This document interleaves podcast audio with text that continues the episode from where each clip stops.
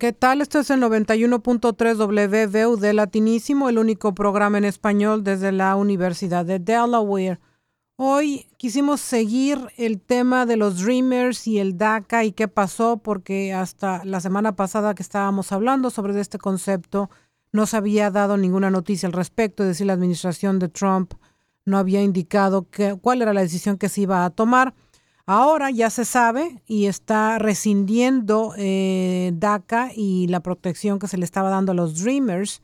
Así que esto ya es oficial. El gobierno de Trump ha optado por concluir con este programa. Está dando una prórroga de seis meses para que esta circunstancia se resuelva y está pasándole la papa caliente al Congreso que debe de ponerse las pilas para resolver esta circunstancia y no dejar descubiertos a los Dreamers. Sin embargo, poco tiempo después indicó que de no resolverse en estos seis meses por parte del Congreso, él lo va a revisitar. Así que no solamente eh, pone las cosas feas para los Dreamers, pero aparte mete mucha más eh, problemática para, porque ahora no se sabe si realmente es el Congreso va a ser el que va a resolver el tema. Así que esta cosa, la verdad que se pone cada vez más amorfa, lamentablemente, y los que la van a pagar o están pagándola es la angustia en la que viven los Dreamers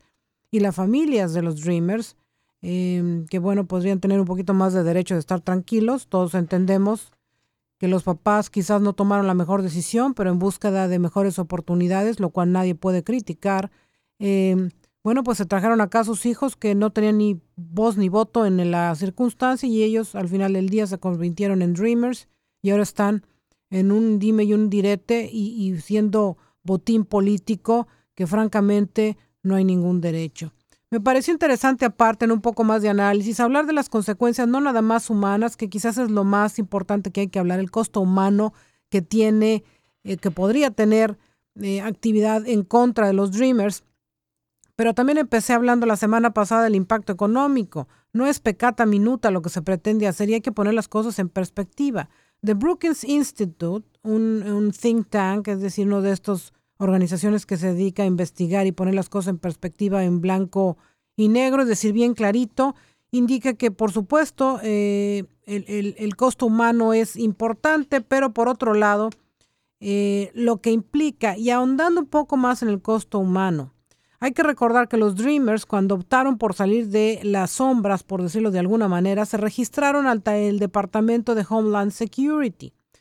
Entonces, todos sus datos, y no nada más los datos de ellos particularmente, sino los de sus familias, y particularmente de los padres de estos muchachos que, eh, bueno, en circunstancias eh, de ilegalidad, es decir, sin documentos, llegaron a este país. Pues, ¿quién creen que tienen toda esta información? Homeland Security. Estos muchachos optaron por ser transparentes, pasaron su información y, bueno, derribete la de sus padres, y entonces aquí tenemos con la posibilidad de que alguien sin escrúpulos eche mano de información que con buena voluntad fue dada. Entonces, la rescisión de este programa implica que el gobierno puede identificar fácilmente a estos eh, inmigrantes sin documentos, eh, convirtiéndolos en, elementos para deportación y para, en, en concreto, aplicar la ley. Irónicamente, los padres de los Dreamers eh, no tienen la, protección de DACA por razones que hemos estado eh, comentando la semana pasada y esta, de manera que se convertirían en, la, en los targets, digamos, más fáciles por parte de Homeland Security. Y bueno, eh, también hay, hay costo humano con muchachos que, como insisto, no tienen ningún tipo de crimen y cuyo único crimen, si es que se le puede llamar a, a esto tal, es acompañar a sus padres cuando los padres, por supuesto, ni siquiera les preguntaron. Tenemos que mantener en mente que los Dreamers son eh, en su gran mayoría eh, potenciales trabajadores, en el 90% de los, de los casos, pagan impuestos y además, dadas sus circunstancias, ni siquiera son, eh, tienen la posibilidad de tener beneficios gubernamentales en muchos casos, como la mayoría de los ciudadanos, como es el caso de Em, food stamps, es decir, eh, tarjetas para, para los alimentos y como Medicaid. La deportación de los Dreamers implicaría que eh, productividad se venga para abajo, que hay ingresos menos en términos de, impuestos para tanto el gobierno federal como el gobierno estatal y el gobierno o los gobiernos locales. Un estudio del Instituto del Institute on Taxation and Economic Policy, lo voy a decir en inglés, Em, en, el 2017 indicó que eh, cada Dreamer, em, perdón, que, que, el dinero que se aporta de los Dreamers es tanto como 2 billones anuales en impuestos. Es decir, esto es lo que se está em, calculando que los Dreamers podrían aportar desde el punto de vista impuestos. Em, hay costos, por supuesto, administrativos y, de actividades asociados con la potencial deportación de los Dreamers. Y estos números, una vez que se analizan, la verdad que, que son no solamente espeluznantes, pero además no hacen ni siquiera sentido. Em, inmigración y aduanas, el ICE, indica que por cada em, deportación de indocumentados se tiene que pagar algo así como 12.500 dólares, de manera que multiplique usted 800.000 Dreamers tantas veces como 200, 12.500 dólares, pues tiene usted un costo potencial de 10 B, B con B, billones de dólares. Así que vamos echándole número a la cuestión para ver si esto hace sentido o no hace sentido. Ya de entrada, honestamente, no lo hace. Eh, para poner las cosas en perspectiva, nada más para que tengan ustedes una idea de la magnitud de las cosas, es que el ICE, el presupuesto del ICE como tal es 5 billones. Si estamos 5, o sea, la mitad de lo que implicaría, haciendo números así rapiditos, de lo que implicaría el costo de mandar los Dreamers de regreso a los países de origen. Así que se imaginan ustedes, si me cuesta 10, 10 billones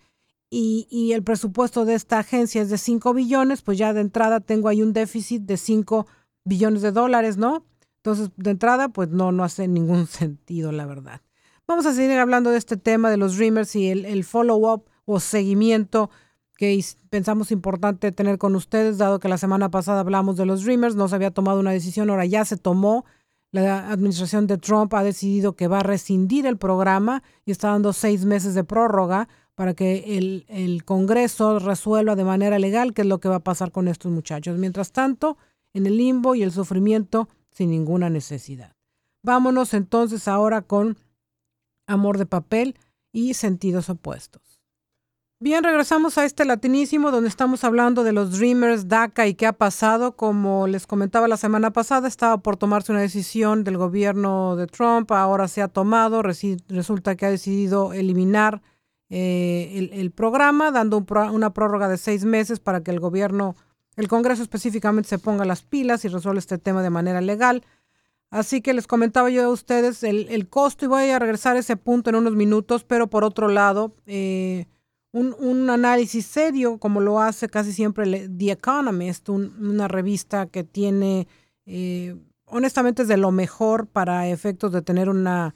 eh, perspectiva objetiva de las cosas. Em, hizo un análisis también con respecto a los Dreamers y, lo que, inclusive apoyando a Donald Trump, diciendo que es correcto, que el Congreso es quien debe pasar eh, legislación para DACA. Vale la pena mencionar que DACA eh, se refiere a Deferred Action for Childhood Arrivals, ese es el nombre, y DACA son eh, las letras en, en, inglés, que bueno, sale bien decir DACA, pero insisto, es Deferred Action for Childhood Arrivals, que por cierto fue una acción ejecutiva propuesta por Barack Obama y em, eh, puesta en, en marcha en 2012 para proteger a los muchachos que llegaron al país hijos de eh, individuos sin documentos y se estima que esto esté alrededor de 800 mil personas en estas circunstancias. Em, lo triste del caso es que si uno se pone a analizar quiénes son estos muchachos, la realidad es que es el mejor ejemplo de lo que aquí se define como el sueño americano. ¿Por qué? Porque son gente que le echa ganas, que tiene empuje, que están en búsqueda de, terminar una carrera, estudios que les permitan progresar, no nada más a ellos, sino a su familia y a la sociedad en la que se encuentran. Más del 90% de ellos tienen la edad de 25 a arriba, con lo cual son perfectamente empleables, crean negocios dos veces más rápido que el resto de la población y en muchos casos están casados ya y tienen hijos en muchos sentidos, insisto, es la mejor definición de lo que es el sueño americano y, darles una oportunidad cuando en realidad no han cometido ninguna falta ellos mismos. Las leyes son las leyes y deben de ser respetadas, nadie se opone a esta circunstancia, pero quien no ha tenido culpa alguna por violar nada de ningún tipo de leyes, como por qué, por qué penalizarlos. La verdad que es total y absolutamente injusto y ojalá el gobierno y particularmente el Congreso, a quien ya le pasaron la papa caliente, resuelva el tema. Independientemente de esto, de los 800 mil Dreamers que se tiene estimado existen en el país, la mayoría de estos, eh, de acuerdo a, cálculos de la Secretaría de Relaciones Exteriores en México, más de 600 mil, y ellos anuncian 622 mil, son ciudadanos mexicanos o nacieron en, el, en México como tal. Eh, dado que esto sucediera, pues como comprenderán, muchas, miles de familias están separadas en dos países o estarían aún más separadas en estos países, así que México es particularmente, particularmente eh, afectado por esta circunstancia y uno no puede más que pensar, bueno, ¿por qué? Si empezamos con una campaña presidencial donde bajando las escaleras se les declaró a México o a los mexicanos rapists, violadores y demás, la verdad que no sienta muy bien que conforme se va avanzando eh, de alguna manera u otra, mexicanos en una u otra circunstancia están siendo impactados. Pero vamos a obviar esto y no hablar de este tema porque en realidad el tema que nos compete eh, ahora mismo era una continuación de lo que empezamos hablando la semana pasada, que era, bueno, la posibilidad de que las cosas se decidan en estos días.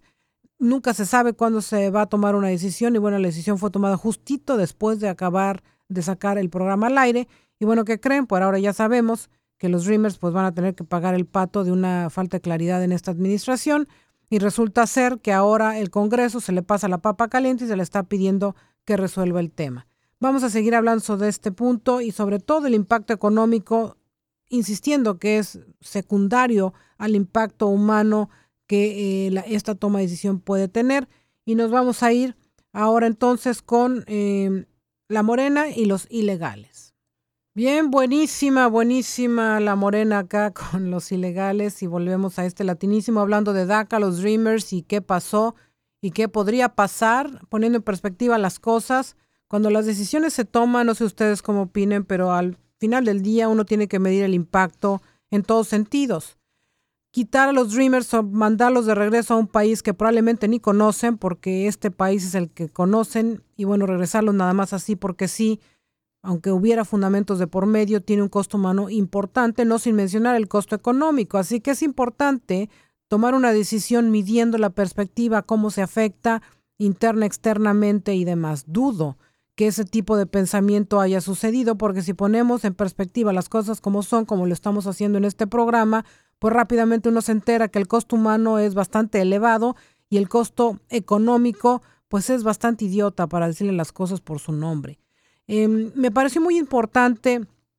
eh, la perspectiva que presenta el economista en un muy reciente artículo donde dice que en esencia los Dreamers representan lo mejor del sueño americano, no lo dicen así, pero eh, invitan al gobierno, particularmente al Congreso, a pasar DACA porque al menos en esto Donald Trump está correcto, es decir, no es una decisión ejecutiva, sino que le corresponde al Congreso poner las leyes de por medio para que los Dreamers de una vez y por todas se dejen de estar en el limbo político y siendo honestamente pelota política de uno o de otro lado que la verdad no lo merecen. ¿Por qué? Porque son 800 mil personas de esas, más de 600 mil son de origen mexicano, pero lo importante del caso es que más del 90% de estos muchachos tienen 25 eh, años o más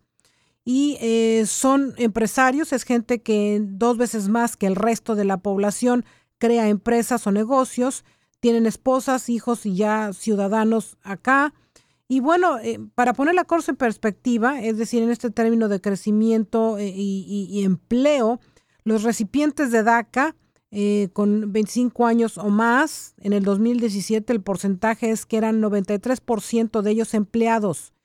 93%. El resto de la población de la misma edad, americanos, de 25 a 54 años, estamos hablando del 78%. Así que 20% más son empleables los eh, muchachos de DACA. Así que volviendo al costo humano, pues ya comprenderán por qué es importante, pero mencionaba yo también antes, eh, dos segmentos atrás, que si uno multiplica lo que cuesta regresar a la gente eh, sin documentos, que son 12.500 dólares, por 800.000 Dreamers, el costo, el costo simplemente de pensar en regresar a estos muchachos tiene la factura de 10 billones de dólares, que si ponemos las cosas en perspectiva, el presupuesto total de ICE, inmigración y aduanas, es un poquitito más de 5 billones de dólares. Así que alguien va a tener que pagar el diferencial de déficit en favor de ICE de 5 billones de dólares. Así que por ahí se enteran que esto no tiene ni pies ni cabeza. Volvemos a latinísimo después del corte musical. Bien, y ya para concluir en este latinismo hablando de los Dreamers y DACA, la verdad es que cada dólar que se dedique a regresar a los Dreamers a otro país, que por cierto este es el único de ellos, eh, es dólar que no se dedica a realmente hacer lo propio con gente que realmente son criminales, porque los hay, la realidad es esa. Entonces, bueno, ¿hasta qué punto es conveniente seguir aventándole carne roja a la base y afectando gente que son lo mejor del sueño americano? Esta gente que eh, crea empleos, que crea empresas, que además se dedica a hacer cosas buenas, no está quitándole nada a nadie, sino al contrario, aportando a la economía de este país. Y bueno, uno se pregunta hasta qué momento va a entrar eh, vaya, a gente pensante que decida las cosas de una manera coherente, porque la verdad de las cosas es que ni, ni el costo humano se ha sentido, ni el costo económico para ICE, ya estoy hablando de un déficit de 5 billones de dólares y seguimos en estas, la verdad que no se entiende. Pero bueno, eh, dejamos esto tratando de presentar una perspectiva objetiva, a ver qué opinan ustedes, veremos qué sucede, ojalá que sea lo mejor y que el Congreso decida lo mejor para los Dreamers. Con esto nos despedimos y nos vemos la próxima semana, como siempre, miércoles ocho y media de la mañana. Que la pasen bien.